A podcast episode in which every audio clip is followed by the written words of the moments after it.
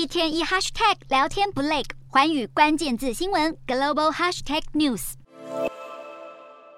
美国联准会在二十三号公布了十一月的会议记录，绝大多数与会官员都预期放缓升息的时刻快来临了。联准会会议记录表示，放慢升息的步调能让委员会评估就业最大化及物价稳定的目标达成状况，还有货币政策行动对通膨经济产生的不确定递延效果。随着升息放缓的可能性升高，股市也获得了提振。数据显示，美国经济温和增长，在劳动力需求依然强劲的情况下，通膨稍稍的浮现了放缓迹象。几位联准会官员认为，放缓升息可以降低金融体系风险。另外，有几位官员相信，应该等到通膨压力明显趋缓，再来谈放慢升息。不过，根据会议记录，官员们还是普遍偏向停止升息方面的超前部署，转向更小、更加谨慎的步骤。与此同时，多位官员也认为，终点利率会略高于先前预期。